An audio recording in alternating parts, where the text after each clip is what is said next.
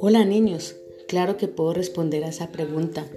Ustedes están en la etapa que hacen más conexiones cerebrales que las que hacen el resto de sus vidas. A esta edad, ustedes se apropian del lenguaje, la cosmovisión y la cultura de su comunidad.